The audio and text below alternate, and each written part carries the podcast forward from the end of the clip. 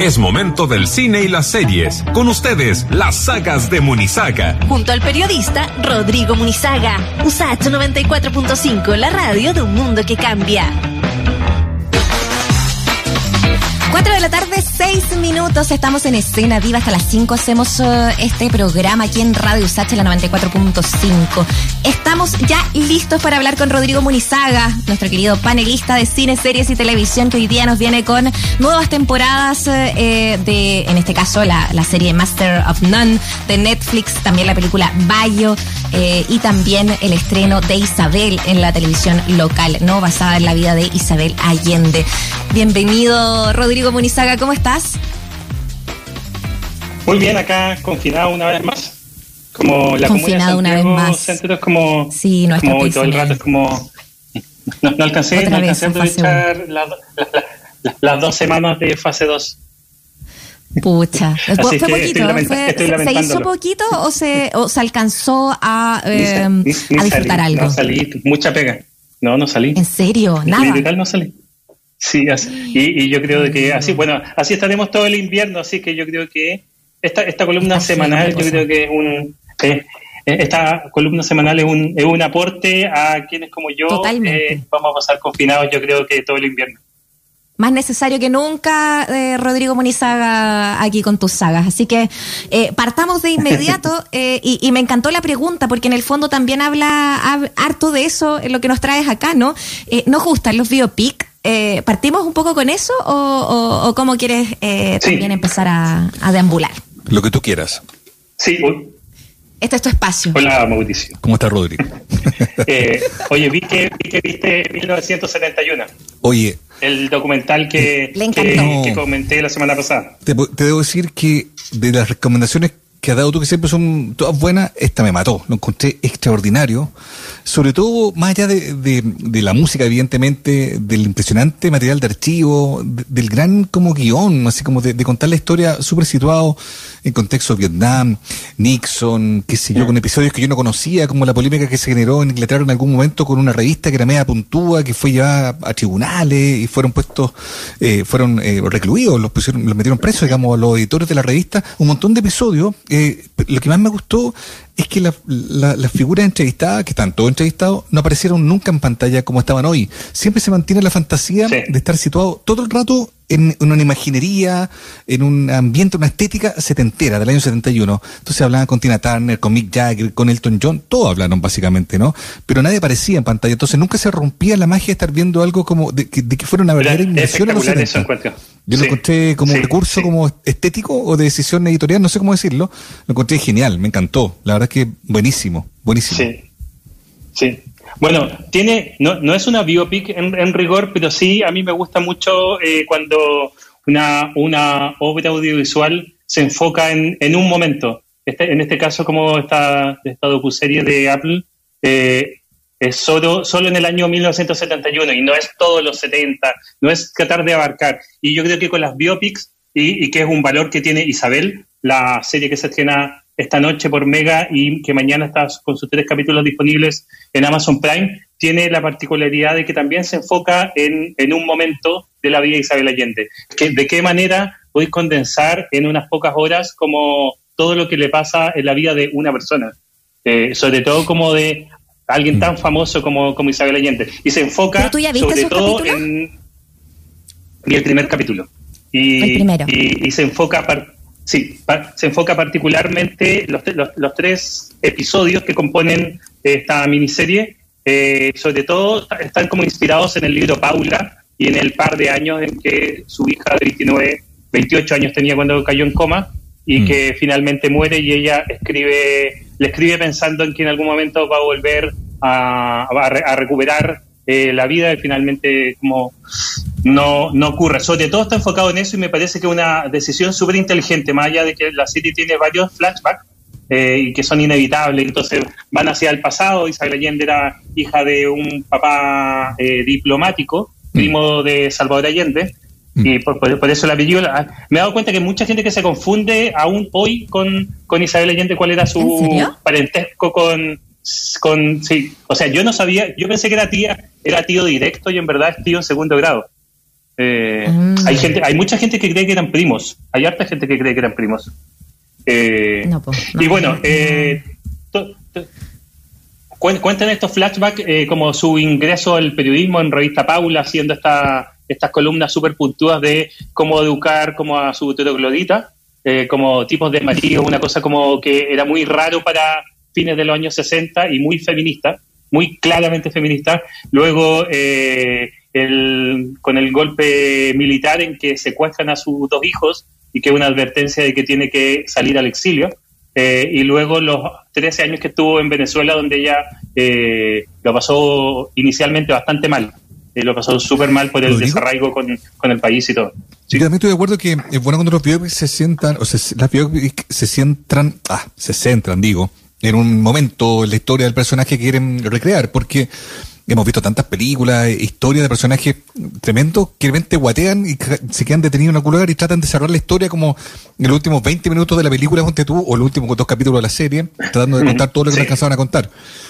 Eh, eso es verdad, yo estoy de acuerdo contigo. Pero también una pregunta clave frente a lo que tú nos entregas como desafío, si cuando la biopic es buena o no, yo creo que tiene mucho que ver con el actor o actriz escogido para encarnar al personaje ahí uno puede creerle o no. Hay, hay mm. biopics que no son tan buenas como, no sé, por la de Luis Miguel, a mí me aburre un poco, pero Boneta igual lo hace bien de Luis Miguel, ¿no? A mí me convence por lo menos, a lo mejor ustedes no. Sí, Ramírez, ¿convence como Isabel Allende? Sí, convence, convence más por la actuación. Yo le ponen unas pelucas espantosas. Yo creo que lo peor de la miniserie son las pelucas que, pelucas que le van poniendo a ella. De verdad me parece tremendamente innecesario. De repente no es, hay que renunciar a, esa idea, creo yo, de que se tiene que ver perfecto porque la interpretación creo que importa más. Dalina Ramírez, la verdad es que yo igual reconozco que se las compró todas desde teleserie y películas siempre encuentro que ella está, está muy bien, es una, es una actriz tremendamente carismática y creo que el papel es un papel bien particular el de Isabel Allende porque eh, es una, es una tipa muy puntúa, una tipa que en algún momento eh, deja a su marido, deja abandonado a su hijo y se va con un amante, a un amante argentino a España y deja botada a toda su familia y que eso está retratado también en, la miniserie. Eh, probablemente a los hombres en los años 70 habían encontrado que era terrible y se Allende. Entonces, igual, claro, hay parte de mérito en, el libreto, pero también en la personificación de cómo esta mujer que es tan extrovertida no se pase en pantalla un poco para la punta y que uno diga, esta actriz está empezando a sobreactuar. Eh, y que con un personaje que es tan extrovertido como el de Allende podría haber pasado, y no creo que una de las buenas cosas que tiene la miniserie es justamente la, eh, lo bien que está Daniela Ramírez.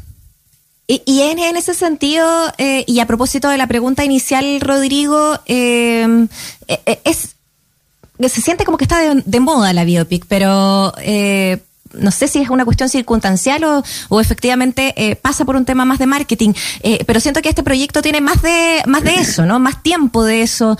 Eh, tiene, tiene que ver con eso también, con la profundidad que trataron de darle, quizás no cayendo en esta cosa más marketera de, la, de, las biopics que están en, streaming.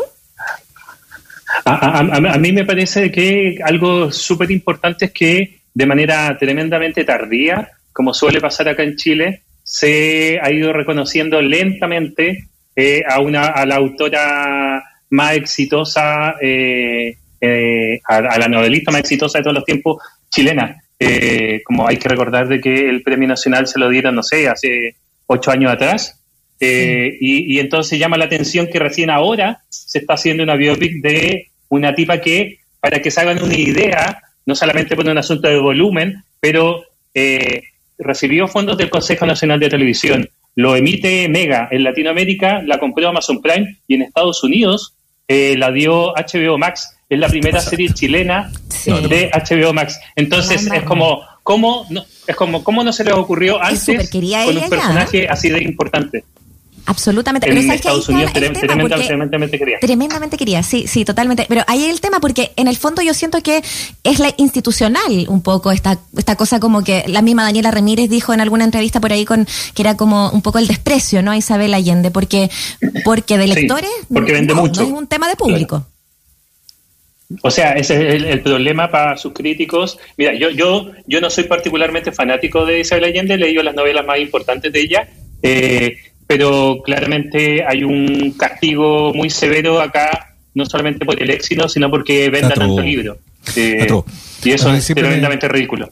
a mí tampoco me gusta la de Allende, pero siempre me pareció odiosa esa superioridad moral con la que se cuestionaba su, sus temáticas, el tono de su escritura. Algunos se atrevían a decir que, eso no era literatura, digamos, ¿no? Entonces, bueno, me imagino que eso ya se responde solo respecto a los que criticaban y no, no los conoce nadie y lo que pasa con Isabel Allende. La pregunta es si la serie pues. responde como un tipo de relato que a ver, si imaginamos que hay alguien que le gusta mucho las novelas de Isabel Allende, ¿no? Si ve la serie, no se va a defraudar, va a entrar en la misma sintonía, porque convengamos que Isabel Allende va a contar asuntos como personales, que, son, que terminan siendo súper como emotivos, por algo que sus novelas son tan buenas, para los que les gusta ese género, uno esperaría que la serie fuera igual, porque si la serie fuera como, no sé, con algún afán cinematográfico o seria, adulta, sería una decepción, ¿no? Sí, es, buena pregunta porque justamente, y, yo creo que no es una deficiencia, no es una serie como una serie de arte, no es una serie de culto, es una serie con vocación masiva y está hecha del modo en que están hechos los, los libros. El, que hayan puesto un episodio tan doloroso eh, como la muerte de, su hija, habla un poco de eso, de porque hay una mm. elección evidente de, más allá de si leíste Paula, más allá de si te gusta o no Isabel Allende, eh, no es difícil empatizar con una ficción, en este caso, de una mamá que se le está muriendo a su hija.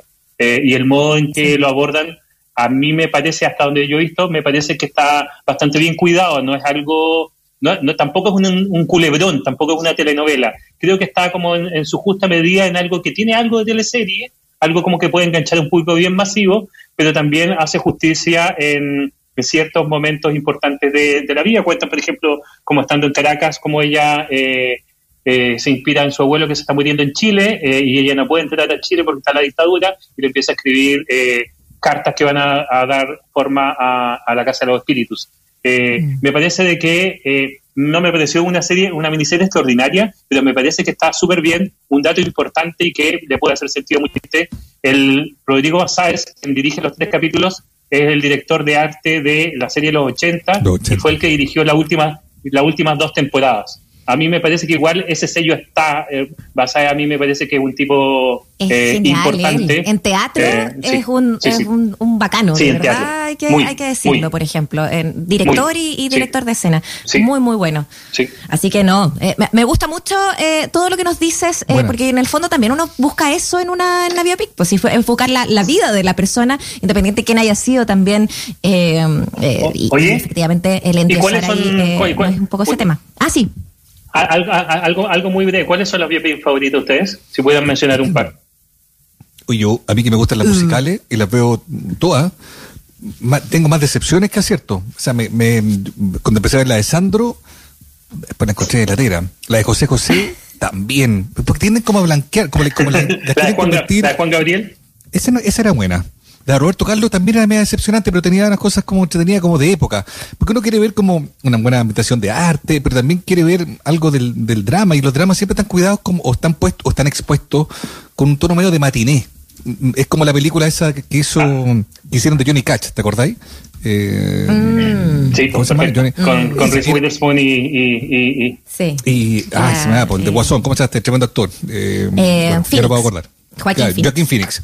que estaba súper bien en el físico todo. Eh, pero es como la vida de Johnny Cash, que era un maldito de tomo y lomo, un drogadicto que cruzaba a la frontera y hasta la frontera con México a buscar heroína. Eh, vendieron la historia como una como un romance de matiné entre dos cantantes country. Decepcionante. Entonces me pasa que, no sé, la verdad es que no sé cuál es, cuál es la que me gusta. Tengo más, tengo más respuesta respecto a lo que no me gusta en general en la vida. eso, eso dice mucho de ti, Mauricio. Soy un pésimo.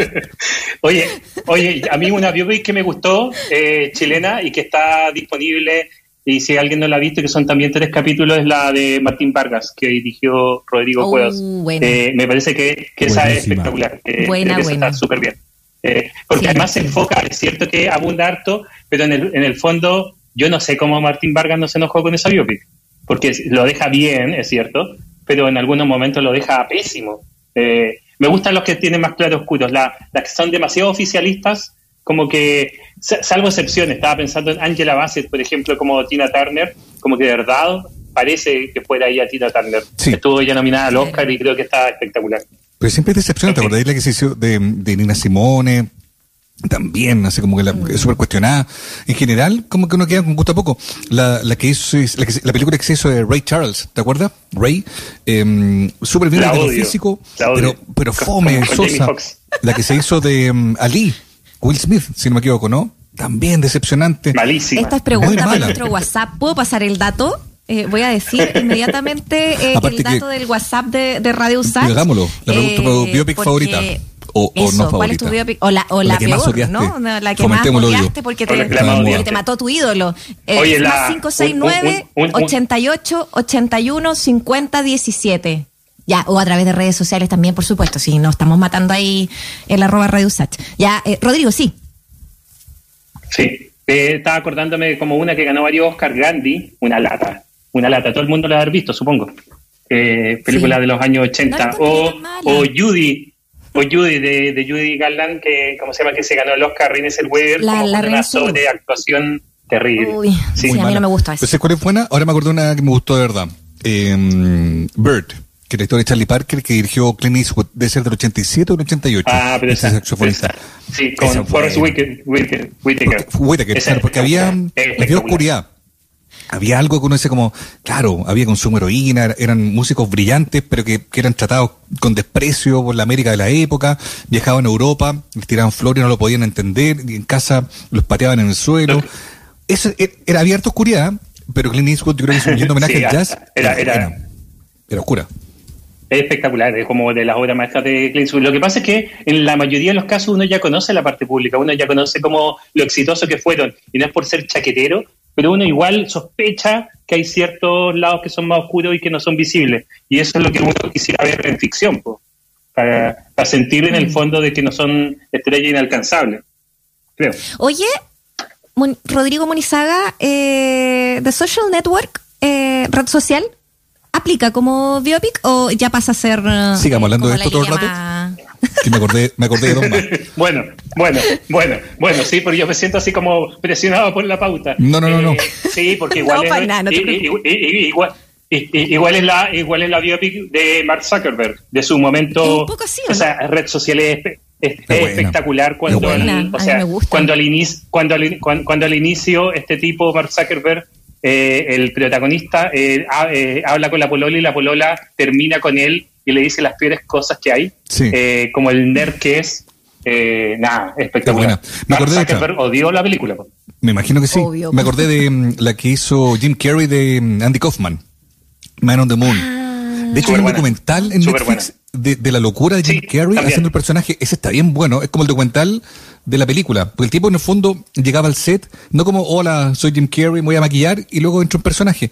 No, él, él vivió todos los meses de rodaje creyendo ser Andy Kaufman. Es una locura. De hecho, desagradable por momento, porque en el fondo es como que maquilladoras, director, gente así como, ya, pues Jim, así como córtala. Y el tipo no, hablaba como Andy Kaufman todo el rato, como para adentro. Buenísimo. Yo creo que esa vuelta bueno. Y me acordé de mm, Chaplin. ¿Te acordáis con Robert Downey Jr.? ¿Te gustó esa o no? A mí me gustó. No mucho. ¿No te gustó? Puta, no. El Me- silencio me acordé de una- Muni no, fue no mucho, absoluto. Ay, ay, me, ac- me acordé, me acordé de otra que está, está ahí en, en streaming, que es el lobo de Wall Street, con este Ah. tipo de Ah, chanta, pero que le da claro. una vuelta de tuerca, Leonardo dirigido DiCaprio. por Martin Scorsese con Leonardo DiCaprio. Mm. Que es, Sí. es la Oye, aquí de este algunos tipo que- auditores mandan que alguna. termina- sí. A ver, si, la a ver si la han A ver. visto y qué, qué comentan. Eh, Stone de Brian Jones dice altísimo soundtrack más encima, nuestro auditor, que no nos dejó. Ah, Patricio se llama, eh, que nos escribe por el WhatsApp. Y por acá también nos dicen Malcolm X, protagonizada por Dan- Denzel Washington. Ah, buena, Eh, y la buena. peor eh, que Sí, encuentra es la de Sergio Jadwe. Eh, me imagino en la serie El Presidente, ¿no?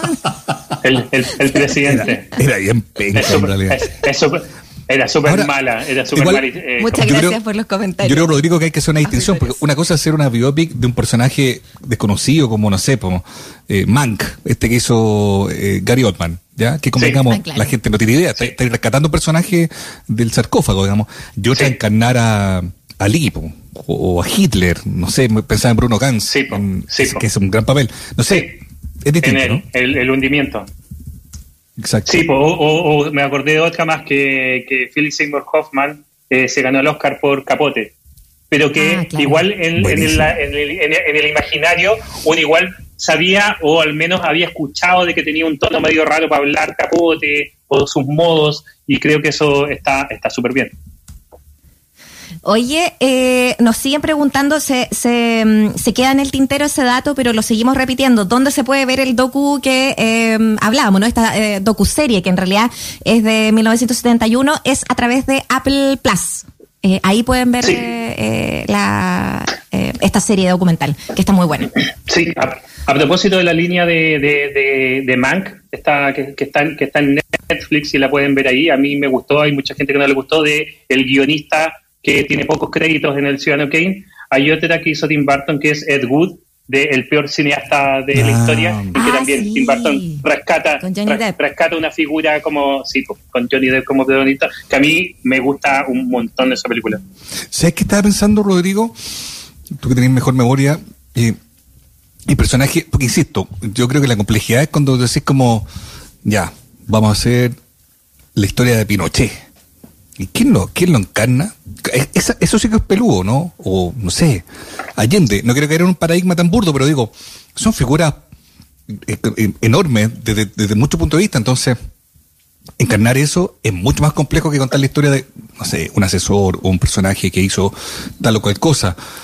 ¿En Chile ha pasado? Estoy pensando si, se, ha hecho suficiente el género del biopic, de la biopic, ahí están los prisioneros, que viene otra más, entiendo. Es, bueno eso porque igual en el caso, por ejemplo, de Pinochet y que, y que es un desafío que asumió Bruno Gans en el hundimiento, esta película que estuvo nominada al Oscar a la Mejor Película Extranjera sobre Hitler, es súper difícil, es súper difícil hacer una película construida en un personaje tan odiado. Entonces, eh, de alguna manera lo tienes que humanizar y el tema es que a Hitler lo humanizaron y fue tremendamente polémico esa película, eh, que acá en Chile fue un éxito de taquilla, en Alemania fue un escándalo porque dijeron que lo habían humanizado. A mí me parece que un poco, pero no tanto, pero es que no hay otra manera, no puedes poner a alguien detestable comienzo a fin. Entonces, nadie se atrevió a hacer una película eh, centrada en Pinochet porque ¿cómo lo haces sin caer en, en algo eh, que pueda pasar a llevar la memoria de toda la gente que murió o fue torturada en el gobierno de Pinochet. Es tremendamente complicado. Nadie querido meterse en eso. En algún momento lo van a tener que hacer. Hay una película como para matar a Pinochet donde nunca se muestra a Pinochet. Eh, mm. eh, no aparece. No recuerdo, eh, o, en alguna serie sí, en alguna serie se, encarnó a, Pinochet, ¿No, ¿no, le tocó algún personaje, algún actor? Estoy, no sé, me lo estoy preguntando mm, mientras estamos mm, conversando, digamos, ¿no? Pero eso debe ser complejo, ¿no? O sea, con una figura así de grande. O bueno. Sí, sí, sí, sí. se ha mostrado, se ha mostrado como un poco de espalda. Estoy recordando como, como, como, momentos, pero nunca como tan centrado. En Matar a Pinochet está basado en un libro donde aparece Pinochet y Lucía Iriar. Aparecen y tienen una, o sea, o sea, forman parte de, y, eso eh, decidieron sacarlo. Eh, mm. Estoy recordando también como, como, como la novela del MBL, donde también aparece el personaje de Hay para maratón de biopic este fin de semana, esta, esta semana, este mes, este año, para seguir con el tema. Eh, me encanta. Y, y, porque está en pauta también y tiene que ver con el tema, te iba a preguntar por justamente la que iba a recomendar o, comentar hoy día, que era mm, eh, Roberto Bayo el Divino, porque es una película, ¿no? No es un documental. Sí, Sí, muy corto, 90, 90 minutos es exactamente una biopic eh, inspirada en Roberto Baggio, eh, el seleccionado de fútbol italiano. Mm. Eh, está en Netflix, está bien ficcionada, es muy entretenida. Yo creo que la gente que le gusta el fútbol, como que va a pasar un buen rato. Para quienes no les gusta tanto el fútbol, creo que también, porque igual. Y son dos cosas muy cortas. Uno, es bien chistoso que hasta el día de hoy, y yo no lo recordaba tanto, hasta el día de hoy en Italia básicamente Valle lo recuerdan porque se perdió eh, el penal con el cual eh, salió subcampeón eh, en el Mundial de Estados Unidos e Italia. Estaban en definición de penales, Bayo, Bayo perdió el, el penal que hizo de que ganara el decisivo. Entonces, como Carlos Caselli no está solo, Bayo, una tremenda carrera, un, un, jugadorazo, pero, pero aún así, hoy en día arrastra eso. Y lo otro eh, es que tiene un antagonista que es su papá, que es una suerte como de eh, Lucito Rey, que lo trata pésimo todo el mm. rato y es el antagonista acá. Está, mm. está, Está, está entretenida, está, está eh, entretenida para estar en Netflix. Pero me perdí, perdón, ¿es una biopic o es un documental? No es una biopic, es una, hay actores que encarnan a varios, ¿no? Sí, es película. Sí, sí, tal cual, es una biopic. O sea, sí, ficción. Entiendo, entiendo perfecto. Claro. Ya, oye, yo creo que deberíamos hacer una segunda parte de la biopic. ¿Sabes qué? Lo propongo al aire ahora. Sí, ¿Te parece, Rodrigo, no? Sí, está bueno. Las que odiamos, pero las que Isabel, detestamos, sí. las que faltan, no sé, po, ¿no? Digo, Sí, pues, las que faltan por hacer. claro, claro, no sé. Sí, las que faltan por hacer. Uy, buena. O las que están en Sí, proyecto. hay, hay, hay, una, sé, hay un hay, hay una de hay una de, de Cecilia con la Pali García que se tiene todo Eso. solo un teaser para quienes lo hayan visto se ve increíble pero pero no sé Cristóbal Peña cuando escribió eh, una biografía de Cecilia se salió muy Claro. trasquilado Cecilia No, es de temer así que no sé no sé cómo irá a llegar esa serie Uh, Oye, espérate, una- que del WhatsApp. ¿Ah? Ah, sí, ¿Qué te dice del WhatsApp? WhatsApp de Radio Sach dicen, estimadas, estimados, dice Hugo, ¿vieron The Darkest Hours sobre Churchill? Muy buena también, se las recomiendo. Ahí el, Sí, claro. eh, el también. Power. Eh, la de Martín, ¿dónde la serie de Martín Vargas? ¿Qué plataforma? Con el gran Gastón Salgado, hay que decirlo. Con el gran Gastón Salgado. gran sí. gran gran gran Gastón Salgado está en la página del cntv.cl ustedes entran entran a series y ahí están los tres capítulos para ver Qué buena, me ¿Pueden encantó esto. repetir el nombre de la película que hizo Clint Eastwood, por favor? Se llama No Bird, como pájaro, porque ese era la- el apodo de Sí. Charlie Parker. Bird. Sí. Charlie Bird Parker es del Eso. 88. Tremen- tremenda película. Sí Oye, medio segmento y gracias por la participación también de los auditores que eh, nos están escribiendo también ahí a través de, WhatsApp. Rodrigo se nos pasó volando. Rodrigo, Sí, sí, vamos a hacer segunda. Oye, oye, oye, oye, sí, hagamos segunda parte. Beard, para quienes, quienes preguntaron, está en Google Play. Ustedes entran ahí por la aplicación y la pueden Ah. arrendar por 2.600 pesos. Vale la pena. Tremenda película. Qué grande. Ya, po. Rodrigo, muchas gracias. Un abrazo muy grande para ti. Estuvo buenísimo. Vale. Eso. Un abrazo, que esté muy bien. Aguante, Chao. aguante Ya, chao. la cuarentena. Abrazo. Chao.